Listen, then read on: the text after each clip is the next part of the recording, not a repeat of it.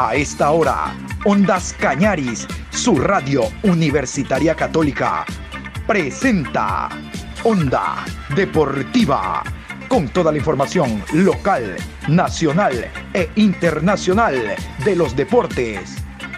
Comenzamos.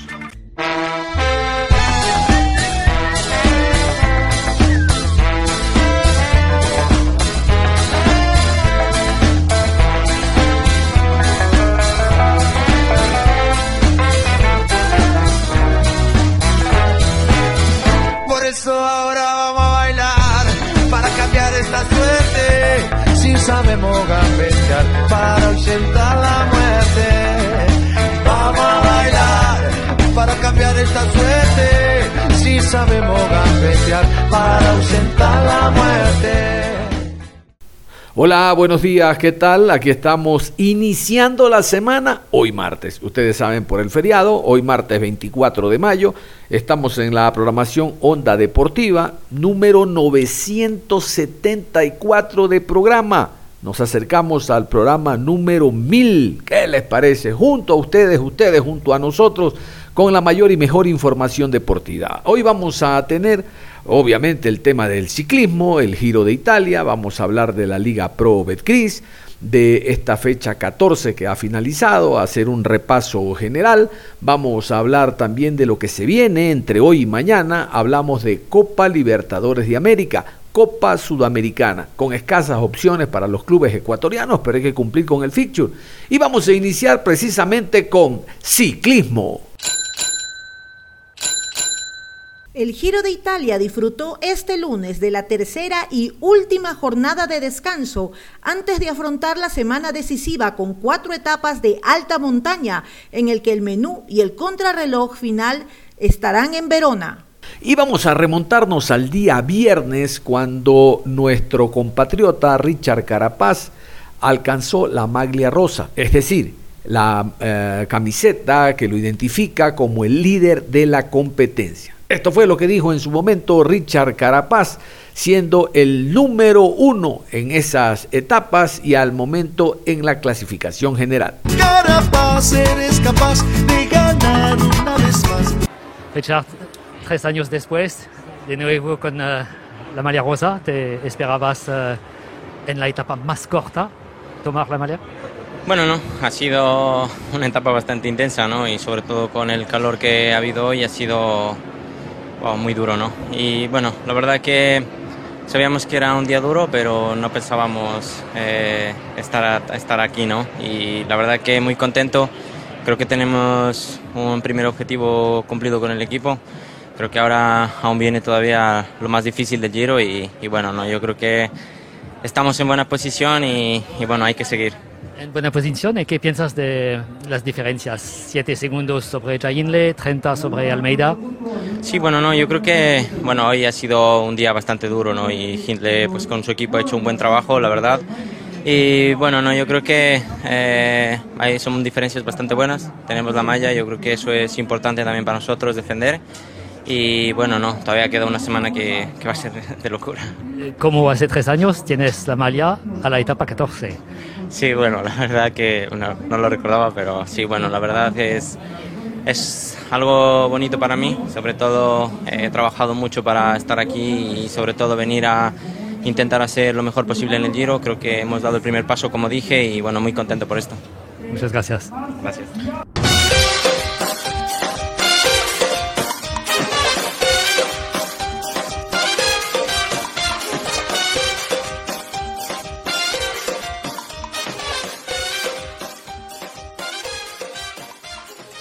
Sí, señores, entramos a la Liga Pro Betcris. Se va a desarrollar la fecha 15 con horarios unificados, pero stop, stop. Vámonos primero a la fecha 14, la que finalizó el día de ayer con transmisión de Ondas Cañaris, partido Deportivo Cuenca Orense.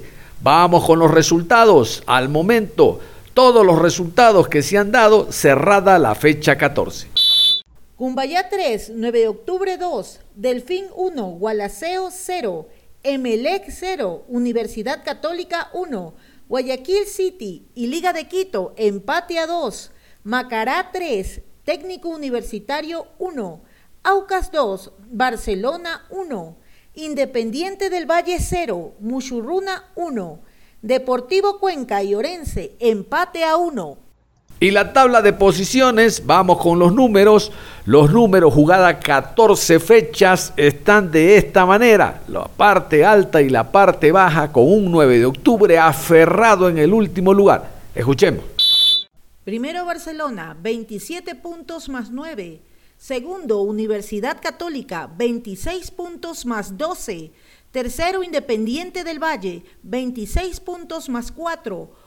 Cuarto, Liga de Quito, 26 puntos más 3. Quinto, Aucas, 23 puntos más 3. Sexto, Emelec, 22 puntos más 8. Séptimo, Delfín, 22 puntos, 0 gol diferencia. Octavo, Deportivo Cuenca, 21 puntos menos 1. Noveno, Gualaceo, 20 puntos menos 2. Décimo, Orense, 18 puntos más 2.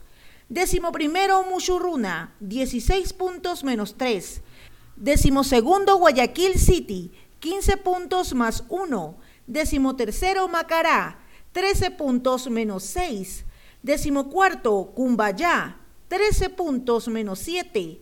Décimo quinto, técnico universitario, 9 puntos menos 12. Décimo sexto, 9 de octubre, 8 puntos menos 1. Vamos a hablar del conjunto del Gualaceo, que en la fecha 14, en la que estamos revisando, cayó visitante en el estadio Jocay de la ciudad de Manta ante el Delfín. El gol del Delfín lo anotó Janer Corozo. Quiero contarles que hizo un partido más allá de aceptable el conjunto del Gualaceo, tomando en cuenta que viajaron 23 horas 30 del día jueves, llegaron el día eh, viernes a la ciudad de, Manta, entrenaron en la mañana, en la tarde, para ponerse a punto, más allá del tema físico, al clima. Tremendo calor que hubo eh, ahí en la costa y hubo ese día, por lo tanto, esto también forma parte de la aclimatación. Vamos a, continuación a ir con las alineaciones. Vamos a escuchar los 11 del Topo Sanguinetti. El Delfín de Manta alineó de esta manera.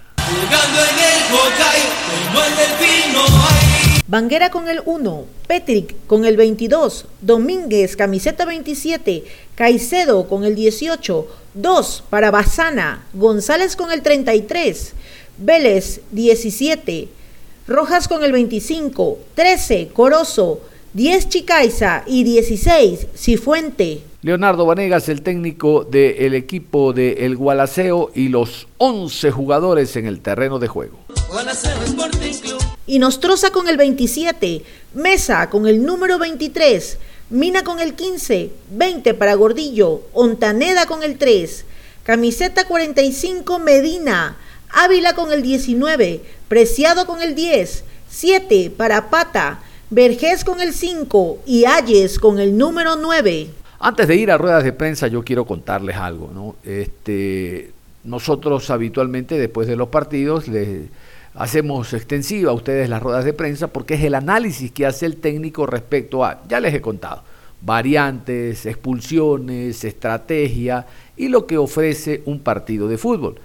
Pero los eh, representantes de los medios de comunicación, los directores de, de los clubes de medios de comunicación dicen, eh, volvemos a la normalidad. Yo no sé cuál es la normalidad, resulta de que ahora todo es presencial, pero sería importante, como hacen algunos clubes, entre ellos el Cuenca, Barcelona, MLE, que dejen la rueda de prensa en sus cuentas oficiales como para poder seguirla para los que no estamos in situ, no estamos en el lugar donde se desarrolla la rueda de prensa.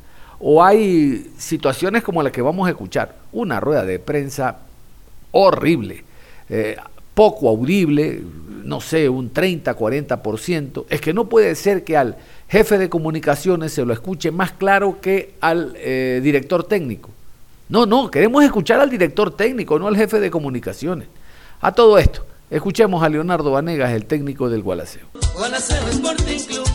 Fue un partido en donde, bueno, del fin tuvo oportunidades de en el primer tiempo, nosotros por ahí tuvimos dos que tres. Después en el segundo tiempo creo que equilibramos las cosas lastimosamente creo que cuando por ahí teníamos el partido controlado hay una jugada Edwin se confía, lastimosamente Janer, un jugador rápido, se aprovecha por su velocidad su experiencia, logra filtrar un pase a Cifuentes que aguanta bien y bueno, se concreta en el gol y creo que bueno, como tú bien lo dices, lo dices el partido de esas transiciones rápidas, el que hacía el gol era el que se iba a hacer de los tres puntos. Y bueno, lastimosamente fueron ellos, nosotros por ahí con un poquito de bronca, porque creo que por ahí eh, defendimos ordenadamente el segundo tiempo y por ahí, si no hay ese error, podíamos habernos ido con un punto balanceo. Vemos a un balanceo que no pudo sostener, no pudo estar concentrado en los 90 minutos. El gol llega por una falla del sistema defensivo, por la desconcentración de los ajeros centrales y los cambios no le dieron resultado, Leonardo. Buenas tardes. Eso que, como le decía, segundo tiempo controlamos, por ahí el error no viene de la saga central, viene desde mucho más antes, en una pelota que por ahí ya la recupera eh, forzada usado en la, en la línea de saque lateral, lastimosamente ahí no hace una falta técnica que podía haber cortado esa jugada. Después los cambios eh, son para refrescarnos, no, no podemos depender del fútbol, creo que, que, uno hace los cambios pensando en mejorar y bueno, siempre cuando se pierde, yo no sé por qué siempre los cambios no funcionan. Siempre se gana, los cambios funcionan, entonces hay que ganar siempre. O sea, son los técnicos que ganan, son los que aciertan. En todo caso, nosotros hicimos los cambios, yo creo que entraron bien lastimosamente sale un gol y yo siempre diré no. Eh, no siempre se acierta cuando se gana. Rival también juega, tiene aciertos. Bueno, ellos aprovecharon, pero yo conforme con los cambios, porque entraron, hicieron lo suyo. Por ahí una desconcentración, el rival también juega, tiene jugadores de experiencia bueno, aprovecharon. Eh, sobre todo entre el minuto 15, 35, 40 del primer tiempo se lo veía bastante disconforme, dando órdenes. ¿Qué estaba pasando? ¿Qué veía usted dentro de la cancha que no le gustaba tanto? Bueno, el tema, que no, buenas tardes, perdón. El tema que no me gusta es porque sabíamos que, que si a Delfín le, dábamos la pelota, eh, ellos iban a adelantar líneas, tiene gente rápida, aparte gente rápida por los costados, tiene gente de buen pie como Vélez, gente que le pega muy bien y, si nos arriesgábamos mucho iba a pasar lo que pasó en, en, esos, en esos minutos que usted dice, no, 20, 25 minutos, donde por ahí no podíamos salir de nuestra cancha. Eh, me molestaba porque nosotros no vinimos con esa idea, vinimos a, a, presionar, sí, en tres cuartos de cancha. Lastimosamente por ahí nos metimos de ahí, por eso es que en los últimos ocho o nueve minutos del de primer tiempo, cuando salimos un poquito, generamos dos opciones, una con Jesús Preciado, que lastimosamente cruza y pasa por al lado, y otra pared que hizo Pipe, que también pudo haber sido terminado el gol. Entonces era la, la, la molestia, no, eh, creo que nosotros la mejor manera yo digo, de defenderse es con la pelota y no estando metiendo atrás. Yo creo que por ahí algunos critican, pero yo prefiero perder jugando y no metiéndome atrás. ¿Qué le faltó para conseguir los tres puntos contra el Delfín? Muchísimas gracias. Falta de presión al momento de definir porque tuvimos tres opciones, creo que Vámonos ahora con el técnico Guillermo Sanguinetti. Poco audible la rueda de prensa de 5 o 6 minutos, quedamos en uno y medio y esto es, de esto hay que preocuparse. Si los clubes no se preocupan, Liga Pro debería proceder y decirles que la rueda de prensa forma parte del partido. Escuchemos. Pues, bueno, penal, pero también hay algunas, algunas jugadas que tapan los quiero muy bien, este, dos veces seguidas, arrojas, botes, ya que tuvimos claras de gol. Ellos tuvieron un par de remates en ese primer tiempo y un cabezazo, un corner. Eh, y en el segundo tiempo volvimos a generar situaciones, Chica se levanta dos veces la pelota dentro del área por arriba. Eh, le tapan un mano a mano a, a Cifuente antes del gol, estoy hablando. Este, creo que generamos muchas situaciones de gol, tuvimos la pelota, eh, la manejamos, pero se veía que estaba difícil que entrara. Por suerte, el de corazón nos abrió el partido. Un partido con muchos goles fue el empate a dos entre Guayaquil City y el equipo de Liga Deportiva Universitaria de Quito jugado en el Lucho Benítez. Realmente que Liga se frenó, llegó tan solo a 26 puntos de haber ganado, hubiese amanecido el domingo como nuevo líder del torneo, pero el empate a dos lo frenó. Vamos a revisar las alineaciones. Pulga Vilanes, el técnico ecuatoriano del Guayaquil City, sus 11 en el Cristian Benítez. Guayaquil City, Guayaquil City. Valle con el 1, Clever con el 8, Arias con el 29, 4 para Jiménez, Cabezas con el 31, Camiseta 28, Montaño, Oyola con el 18, César con el 16, 10 para Rezabala, Quiñones con el 11 y Villalba con el número 26. Vamos a continuación a repasar los 11 jugadores albos, Luis Ubeldía, el técnico argentino, y los 11 en el terreno de juego. Falcón con el 1, López con el 25, Cruz con el 20, 24 para Corozo, Guerra con el 15, Escoto camiseta 19, Espinosa con el 5, 17, Nachi, Romero con el 13, Muñoz camiseta 29 y Molina con el 7. Cuatro goles, como les contaba, en este compromiso. Vamos a eh, revisar lo que dijo el técnico visitante Luis Ubeldía. En este encuentro, el Choclo Quintero fue expulsado. Hay algunos partidos en los cuales el Choclo Quinteros no va a la cancha, va a la guerra. Tremenda falta que le hizo a Cleviño y así ocurrió hace cuatro fechas y el año anterior hace tres fechas y hace dos fechas más atrás. El hombre parece que no respeta, de hecho no respeta a sus compañeros de profesión en el terreno de juego. Luis sube el día y lo que indicó después del compromiso.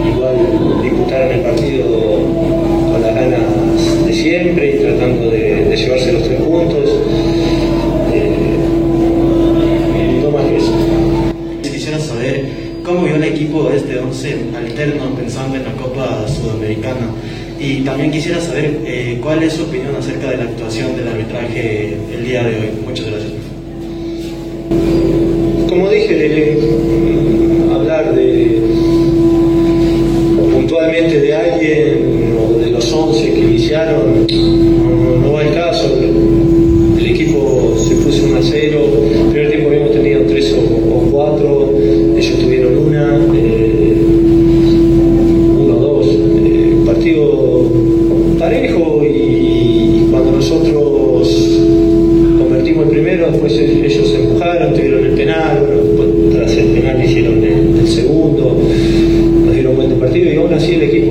y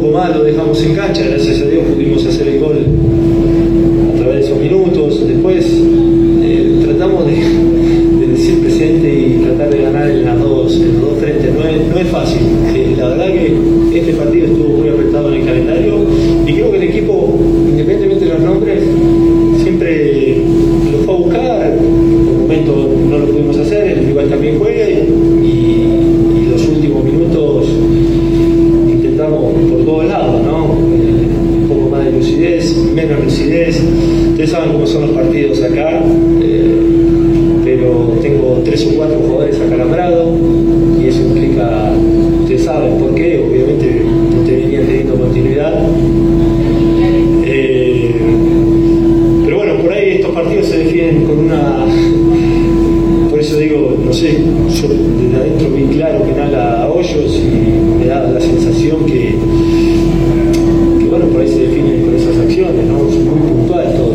Eh, no tengo mucho para decir eh, del equipo, ni mucho más análisis que lo que estoy diciendo. Que pueda jugar de entrada, que hacer un desgaste y bueno, todo lo que nos da Molina. Entonces, no me quedó otra que dosificar los minutos. La-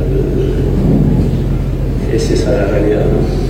Liga de Quito tiene un mejor nivel individual, colectivo, mejores jugadores eh, y eso se vio reflejado en el terreno de juego y así lo calificó también Pulga Vilanes al término del partido. Pulga Vilanes y las reflexiones sobre lo ocurrido en el Cristian Benítez.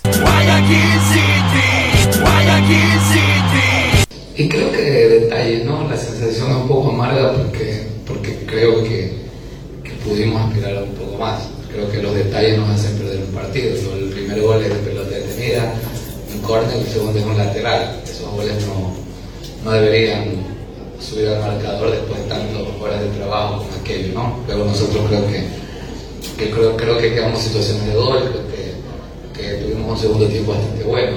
El primer tiempo eh, nos equivocamos en hacer un partido de ida y vuelta y, nos cansamos mucho, ¿no? El segundo tiempo corregimos en el camerino, que tengamos un poco más de calma, que pongamos un poco más de la pelota, que esperemos el momento correcto.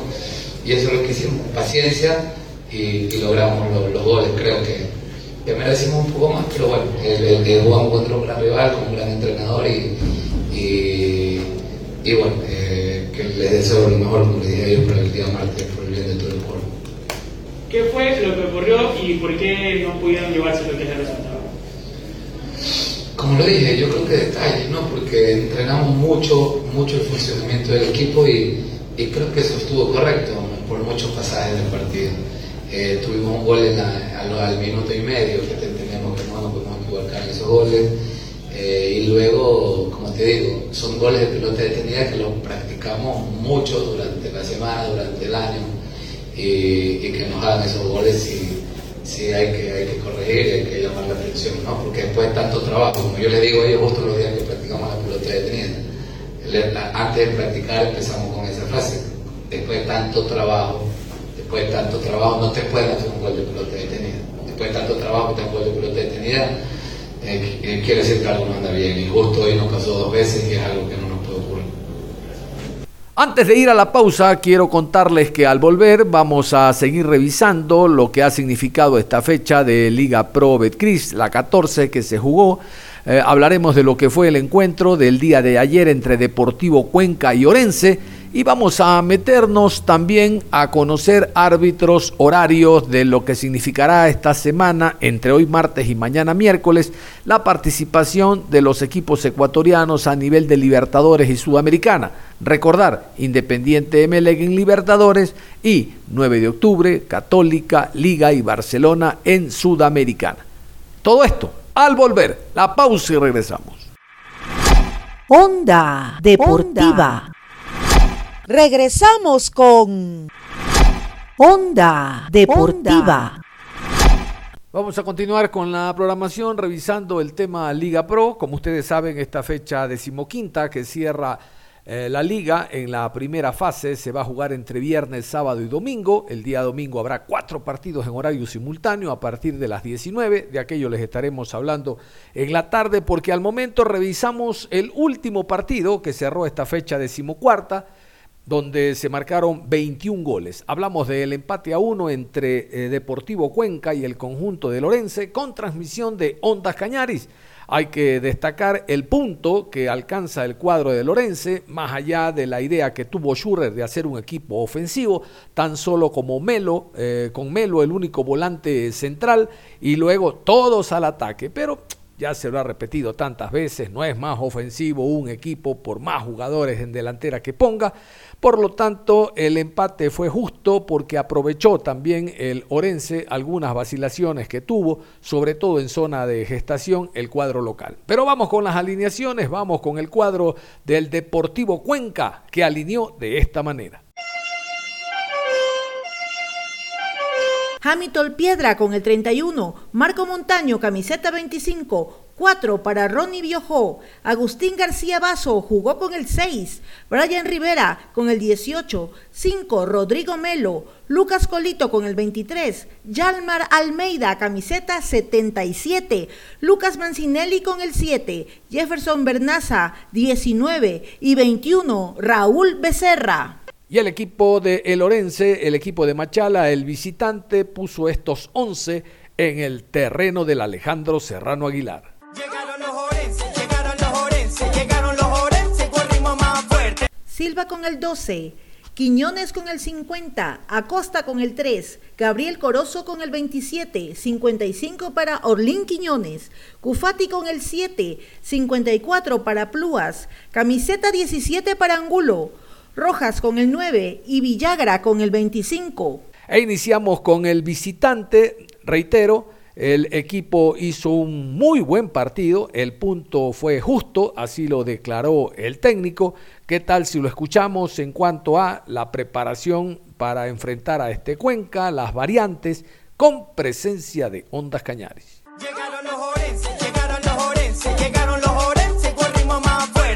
Gustó a nivel competitivo porque creo que hemos competido mejor que otros partidos, sobre todo mejor eh, que contra Delfín, que la última imagen que vimos fuera de casa no fue, no fue nada buena y teníamos que mejorar en, lo primero la imagen, esa competitividad que estamos teniendo en casa, trasladarla fuera de casa. Eh, creo que el trabajo de todos ha sido bueno, creo que a nivel individual, pues bueno, alguna individualidad más nos ha faltado, pero creo que el empate ha sido justo por el esfuerzo que ha hecho el equipo en un campo muy, muy difícil eh, aunque no hemos podido sumar de tres, que creo que es uno de los deberes pendientes para la segunda vuelta, que el equipo sume de tres fuera de casa, todo lo que fuese sumar hoy aquí era bueno porque Cuenca es un equipo muy fuerte, sobre todo fuera de casa, un equipo muy buen armado, muy, muy competitivo. Todo lo que ha propuesto, que bueno, hablaba con usted antes de salir, ese jugar con un 5 solo, meter dos puntas, meter a Mancinelli por detrás de los puntas. Ahí hemos tenido que hacer varios ajustes para que no ganasen en esa segunda acción, donde jugar profundo y el jugar de cara.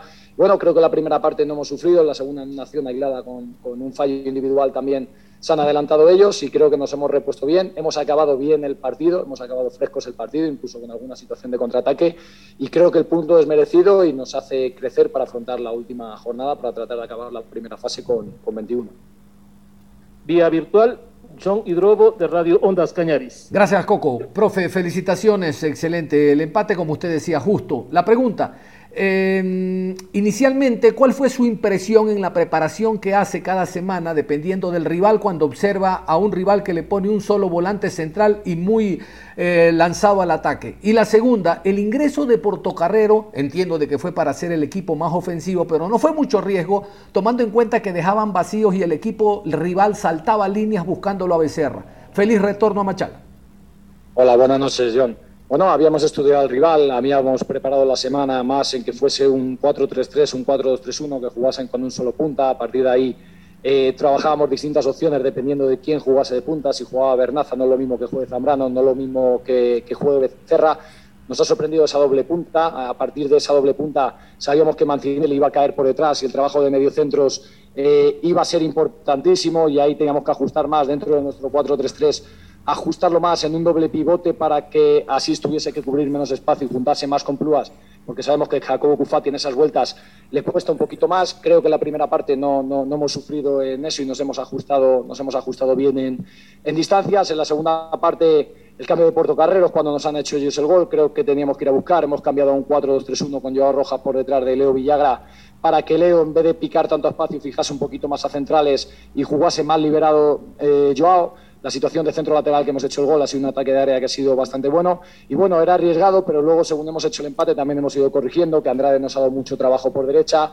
Eh, Wilmer Godoy le ha dado refresco también a Sebastián Asís, los que han entrado han entrado bastante bien. Y como le vuelvo a repetir, creo que, que el punto merecido a preparar al partido contra, contra Guayaquil City con dos días menos de recuperación que, que, Guayaquil City. No entiendo por qué nosotros jugamos lunes y volvemos a jugar sábado. Me imagino que para unificar horarios, pero creo que no es en igualdad de condiciones cuando el rival tiene dos días más de recuperación eh, que tú. Pero bueno, así está la competición, así está el negocio y nosotros a prepararlo con todo para ganar el partido en casa, para seguir fuertes y hacer este punto fuera de casa todavía mejor de lo que es. Gabriel Schurrer no fue tan objetivo, dijo que el resultado pudo ser mejor, aun cuando no hizo los méritos necesarios el equipo para llevarse el triunfo. Incluso eh, ambos equipos en algún momento, en algún eh, trámite del compromiso, pudieron haber anotado, por lo tanto el empate fue justo. La salida de eh, Mancinelli, eh, el ingreso del jugador Balda intentó darle más ideas al equipo en el medio campo que sorprendió a los tiempos con doble punta Bernaza que fue el que anotó el gol junto a el jugador Raúl Becerra. Escuchamos entonces a Gabriel Schurrer. No, el partido es durísimo, como sabíamos que iba a ser. Quizá nosotros merecimos un poco más, me parece que tuvimos las situaciones más claras eh, en segundo tiempo también, sobre todo en el segundo tiempo, ¿no? Eh, al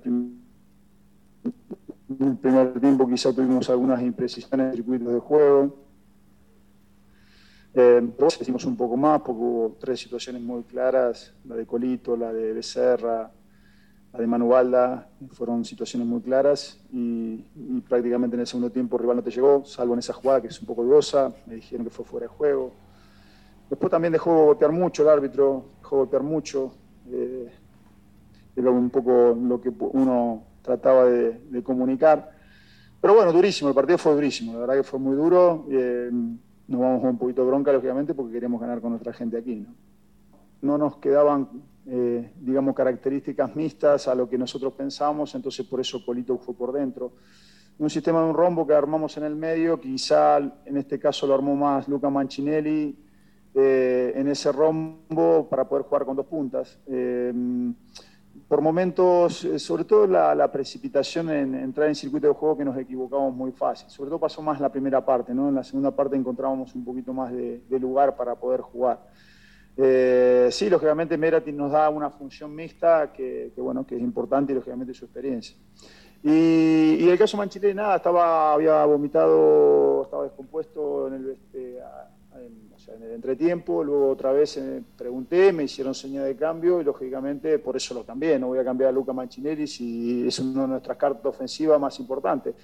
Eh, lógicamente después se ve que podía seguir, pero ya estábamos, habíamos hecho el cambio, estábamos haciendo el cambio. Entonces eso seguramente la manifestación de bronca de él fue por ese lado. Imagínate yo la bronca que tengo por la situación esta, ¿no? Así que fue bronca para ambos.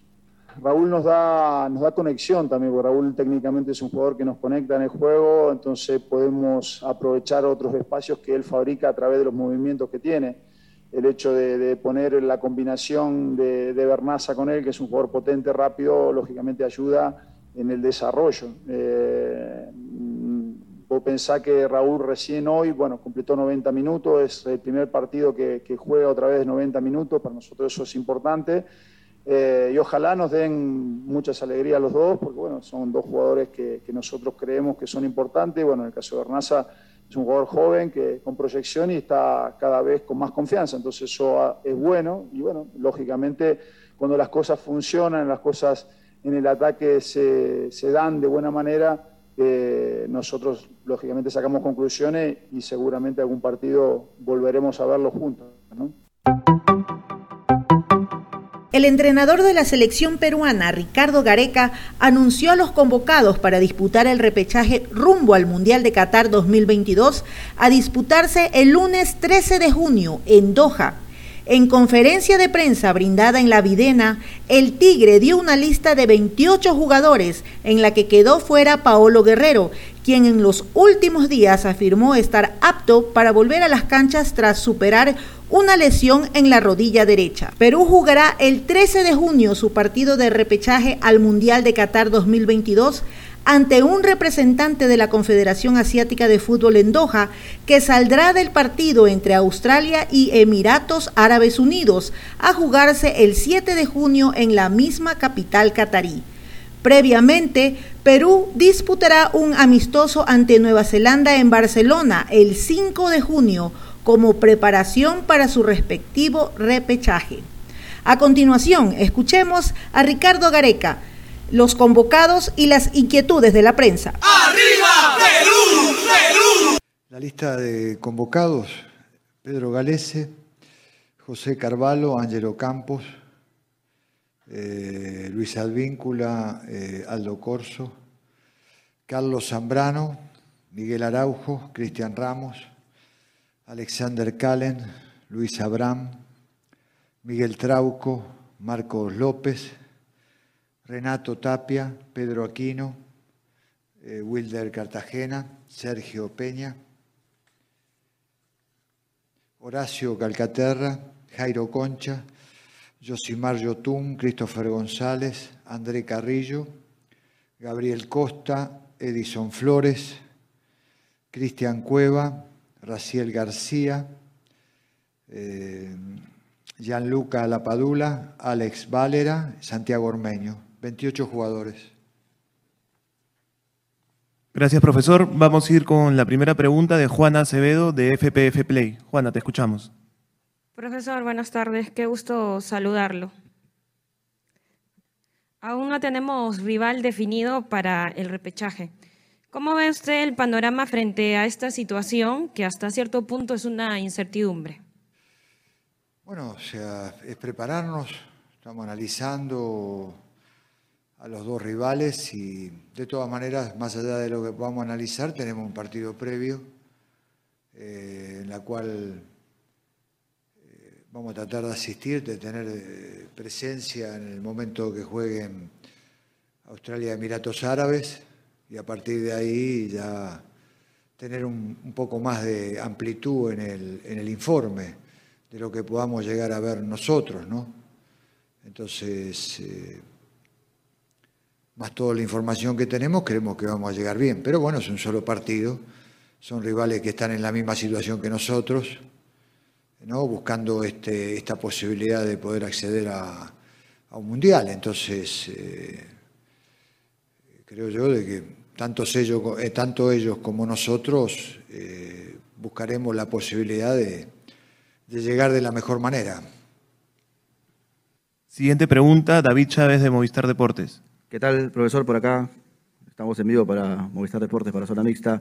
Eh, en la semana, Pablo Guerrero, quien está también viniendo aquí a, Viena a trabajar, eh, había mencionado que tenía muchos deseos de poder estar en el, en el repechaje. Sabemos de, su condición, que ha sido complicado y por lo cual eh, no, no ha sido llamado. En todo caso, ¿cuál es el argumento del no llamado de Paolo? Y eh, si Paolo podría estar con el grupo muy de cerca en esta etapa tan importante que tiene la selección, que es jugarse en un solo partido el pase al Mundial. Gracias. Lo de Paolo es de público conocimiento que él está tratando de recuperarse y de ponerse de la mejor manera. Entonces, así como ustedes tienen ese conocimiento, el seguimiento también lo tenemos nosotros. Entonces, no queremos alterar nada que los pueda llegar a perjudicar a él. Eh, en apurar o en eh, tratar de que los plazos no sean los establecidos como para que él pueda estar perfectamente bien. O sea, eh, usted imagínese que nosotros vamos a jugarnos un repechaje, entonces en la medida que él y que nosotros veamos que él está bien ya en haciendo una práctica de fútbol o que en este caso, bueno, que tenga un equipo, eh, iremos monitoreando todo, nosotros estamos muy pendientes de todos los movimientos de él, en todo aspecto. Eh, lo, que no, la, lo que la selección no quiere es alterar cualquier tipo de eh, recuperación que tenga que ver con la salud del jugador. O sea, nos jugamos todo y por supuesto todo, todos sabemos todo lo que nos estamos jugando, nos, nos venimos jugando de hace tiempo ya toda esta posibilidad. Y queremos contar con todos los mejores jugadores, por supuesto, en, todo aspecto, pero estamos en esta situación y es lo que estamos decidiendo en, pos de lo mejor para la selección y lo mejor para Paolo. Nosotros queremos esencialmente, primero cuidamos la salud del jugador, cuidamos la salud de, de que se pongan de la mejor manera y después empezamos a contemplar la selección, por supuesto, ¿no? Entonces, él está entrenando acá en la Videna, estamos acelerando o eh, irá viendo el, periodo, los periodos de que se vaya poniendo de la mejor manera. Y si llegáramos a tener un ok de parte del médico y de parte del preparador físico en la cual eh, se lo ve en óptimas condiciones, y recién ahí podríamos contemplar la posibilidad de poder llevarlo o no. Esto es algo que no te, no te lo puedo, no te lo puedo, no les puedo contestar con, eh, contestar con seguridad. En principio no está en la lista. ¿No? O sea, recién para tener alguna posibilidad o algo por estilo, tendría que hacer fútbol acá. Entonces iremos, iremos viendo la evolución. Siguiente pregunta, Jason Sánchez de Latina. Profesor, ¿qué tal? ¿Cómo está? Muy buenos días, mucho gusto. Profesor, en base al cierre de la última respuesta que dio, entonces sí existe la posibilidad de que en estos días, si se dan las situaciones, se le pueda convocar a Paolo. Esa es la primera. Y la segunda, si, si me permite, ¿cómo está André Carrillo? Integra la lista, él venía de una lesión. eh, ¿Cuál es el periodo de su recuperación? ¿Ya está haciendo fútbol en Arabia? ¿Qué es lo que se sabe de, de él? Muchas gracias. Bueno, lo de Pablo, no, para no ser reiterativo, ¿no? O sea, porque eh, si no la conferencia de prensa se va a centrar más allá de la importancia de Paolo, que nadie, nadie está fuera de toda discusión la importancia que, que tiene Guerrero para todos nosotros, Paolo. Aparte sigue siendo el capitán de la selección, o sea que eso no, no, eh, no es un motivo para tomarlo a la ligera, pero sí eh, no, no me gustaría ser repetitivo, o sea, en, cada pregunta. Paolo tiene un periodo de recuperación que la selección no quiere alterar de ninguna manera por la salud del jugador, como primera medida. Entonces, en la medida que veamos una evolución, podríamos llegar a considerar algo. Pero eh, apurar los tiempos, la selección no quiere apurar los tiempos por, eh, sobre todas las cosas, teniendo en cuenta todo el futuro que tiene por delante eh, Paolo, ¿no? que no es solamente un partido, sino él, me imagino, eh, pertenecer a un club, estar en un club, jugar nuevamente para, para tener mayores posibilidades de él en su carrera deportiva, porque Paolo no creo que su carrera se base solamente en un partido, en lo que demanda la selección. Su carrera es porque él quiere seguir jugando. Para seguir jugando hay un periodo que la selección no puede alterar de ninguna manera, o sea, y que, estando nosotros al frente de la selección no lo vamos a alterar, o sea, ¿por qué? Porque eh, priorizamos esencialmente la carrera deportiva del jugador. Entonces, contestando de esta manera, me gustaría que ya más o menos ustedes tienen una respuesta respecto a eso. De todas maneras, vamos a seguir evaluando este periodo antes de viajar, porque, bueno, o sea, eh, está dentro de las posibilidades de poder llegar a evaluar eh, si llega a ser fútbol, en qué condiciones está. Eh, la segunda pregunta, André Carrillo, creemos que va a llegar, lo queremos incluir en la lista porque la evolución ha sido muy favorable, entonces no queremos dejarlo al margen de, de esta posibilidad. Y creemos que en caso de que no se dé esta posibilidad, bueno, tenemos los argumentos nuevamente como para seguir eh, eh, confiando en los muchachos que lo puedan llegar a reemplazar, pero creemos que él tiene posibilidades en este momento, de acuerdo al informe médico, físico que vamos teniendo de André, eh, creemos que tiene grandes chances de poder llegar a estar. Siguiente pregunta, Kevin Pacheco de RPP. Profesor, ¿qué tal? ¿Cómo le va? Estamos en vivo para RPP. a propósito de lo que usted indicaba, ¿cómo ha conllevado o qué le ha generado a usted que en los últimos días se hable más de la presencia de Paolo Guerrero, si está o no en la lista, de que Perú afronte el partido más importante de los últimos cuatro años? ¿Cómo usted lo ha manejado a nivel de la interna, todo el tema externo que se ha venido hablando? Y la otra consulta tiene que ver con Raúl Ruiz Díaz. Hoy no está tampoco considerado en la lista. Tiene que ver con una decisión deportiva o con la posición que él tomó en diciembre de no venir en su periodo de vacaciones? Bueno, el, tema más que nada son... Todo se resume cuando nosotros eh, renovamos o, aceptamos este desafío de nuevamente estar al frente de la selección, había una meta preponderante que es la de llegar otra, nuevamente al Mundial. ¿no? Entonces, eh, eh, esa era la meta más importante y el objetivo más importante cuando renovamos. Bueno, estamos a un, paso, o sea, eh, pero las mismas ambiciones que tenemos nosotros tienen las otras elecciones, entonces nosotros sabemos de que es un partido definitivo, es un partido importantísimo, que no, no, no, no desacredita todos los cuatro años establecidos, porque dentro de los cuatro años establecidos hubo Copa América, hubo partidos amistosos, hubo una eliminatoria, entonces, eh, pero hay un objetivo muy importante que eh, es volver a estar en una cita mundial, entonces eh, hay que estar con mucha calma, hay que prepararse de la mejor manera y estar muy enfocado. Y dentro de ese enfoque, que respondiendo a la segunda pregunta del tema de Raúl, que es jugador fundamental para nosotros, sí a Paolo en estos últimos días, usted? ¿Quién? ¿Sintió presión externa desde afuera para que llamen a Paolo? No, la selección eh, siempre hay una presión, toda la vida hay una presión en la selección. Ustedes presionan permanentemente eh, ante la aparición de una figura, ante, la, ante, el, ante eh, siempre destacadas actuaciones de jugadores en el extranjero.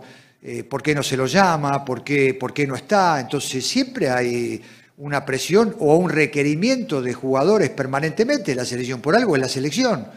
Después, de ahí en más, nosotros tenemos que tomar decisiones, o sea, dentro de este contexto que introducción que le he mencionado, eh, tiene que ver con que en estos momentos que estamos priorizando un grupo que creemos que ha dado resultados eh, o que creemos en esta manera, de este sentido, de que en los últimos, en los últimos eh, compromisos que fueron decisivos también, bueno, o sea, eh, quedamos conformes nosotros cómo se desempeñó el grupo, más que nada. O sea, entonces Raúl está atravesando un momento excelente. Siempre en general Raúl ha atravesado momentos excelentes. O sea, Raúl siempre es motivo de, ser, eh, de, estar en consideración. No tiene nada que ver la resolución final, o sea, eh, de Raúl, porque eh, siempre contemplamos las situaciones de los muchachos. Hay muchachos que por ahí no tienen problema, hay muchachos que necesitan descanso,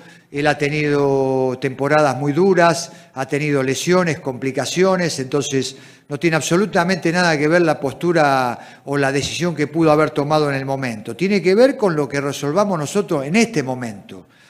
Entonces, en este momento, ¿qué hemos resuelto? Hemos resuelto darle continuidad a un grupo que en, en situaciones apremiantes como la que nos tocó vivir, eh, bueno, hemos notado una, eh, una, superación en ellos eh, dentro de lo que tiene que ver. Y bueno, para enfrentar este, este partido definitivo, creemos que mantener en, la mayoría de los casos un grupo que, que, bueno, que, que, estuvo a la altura de las circunstancias, nos parece lo más apropiado, o sea, no tiene nada que ver con, otro, con, ninguna otra cuestión, simplemente esa es la única, el único análisis que se hace. Le deseamos toda clase de éxitos a la selección peruana el próximo día 13. Igual vamos a estar informando hasta esa fecha de todo lo que realiza la selección allá en España. No hay tiempo para más. En la tarde, después de las 13.30, le vamos a hablar de la participación en torneos internacionales, Libertadores y Sudamericana de los clubes ecuatorianos. Por ahora usted no se cambie, continúe en sintonía de Ondas Cañaris.